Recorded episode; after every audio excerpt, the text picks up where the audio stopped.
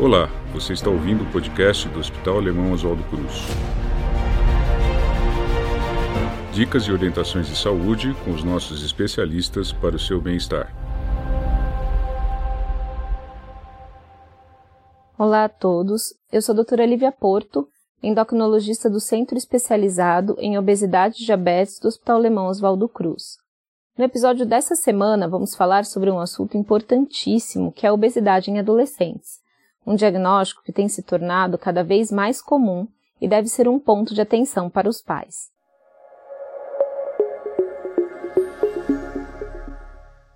Nós sabemos que o aumento da prevalência da obesidade nas diversas faixas etárias continua sendo uma realidade no nosso país e no mundo, e que a doença chamada obesidade tem assumido proporções pandêmicas. Hoje no Brasil, 18% dos adolescentes têm sobrepeso, e 9,5 deles obesidade. Isso significa que mais de 1 milhão e 800 mil adolescentes estão com excesso de peso. Entre 1989 e 2009, o número da obesidade infanto-juvenil no Brasil aumentou 300%. Temos um problema grave e precisamos falar sobre isso. Eu acho que todo mundo se questiona do porquê. Bem, Apesar da obesidade relacionada aos distúrbios genéticos serem mais comuns na infância e na adolescência, quando comparada à idade adulta, elas correspondem a uma minoria e são menos de 10% dos casos de obesidade nessa faixa etária. O aumento epidêmico da obesidade na infância e adolescência tem como fator decisivo a mudança ambiental, como o aumento da ingesta de alimentos processados e com alta densidade calórica, e a redução do gasto energético relacionado a um tempo excessivo de telas e um menor acesso a espaços para atividade física. Como sabemos, esses fatores foram agravados no período da pandemia por Covid-19, o que levou à intensificação do ganho de peso nessa faixa etária e tem sido um ponto de preocupação de sociedades médicas como a Sociedade Brasileira de Pediatria e a Sociedade Brasileira de Endocrinologia e Metabologia, que publicaram notas de alerta sobre isso. O diagnóstico da obesidade no adulto é feito quando se tem um índice de massa corpórea, que é a relação entre o peso e a estatura maiores do que 30.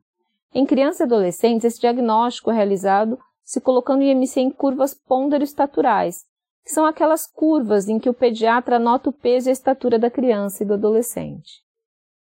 Sabemos que para essa faixa etária, além das implicações sabidamente conhecidas como risco de doenças de diabetes, hipertensão arterial sistêmica, níveis elevados dos colesteróis e um aumentado risco cardiovascular, existem também as repercussões sociais relacionadas à autoimagem.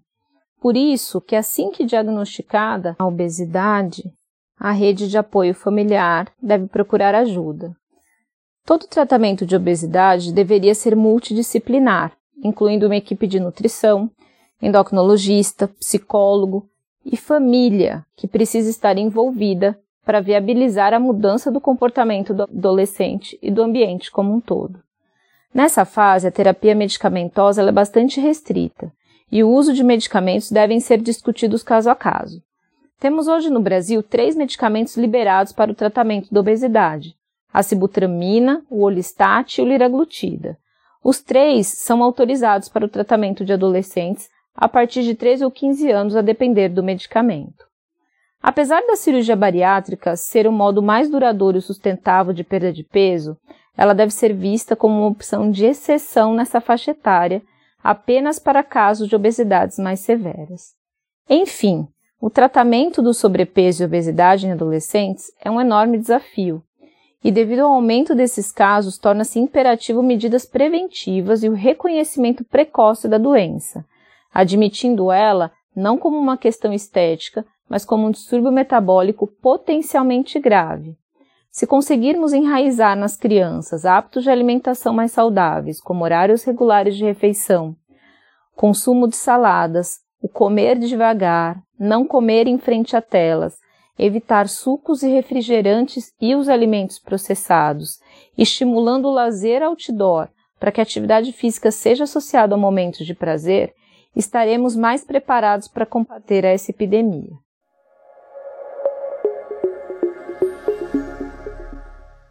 Bem, eu espero que tenham gostado do tema. Este foi o episódio de hoje do podcast do Hospital Alemão Oswaldo Cruz. Muito obrigada por nos ouvir até aqui. Nos acompanhe para mais dicas de saúde e bem-estar e fique à vontade para enviar dúvidas e sugestões por meio dos nossos canais digitais. Até a próxima! Acompanhe o nosso podcast e confira outras dicas para a sua saúde e bem-estar.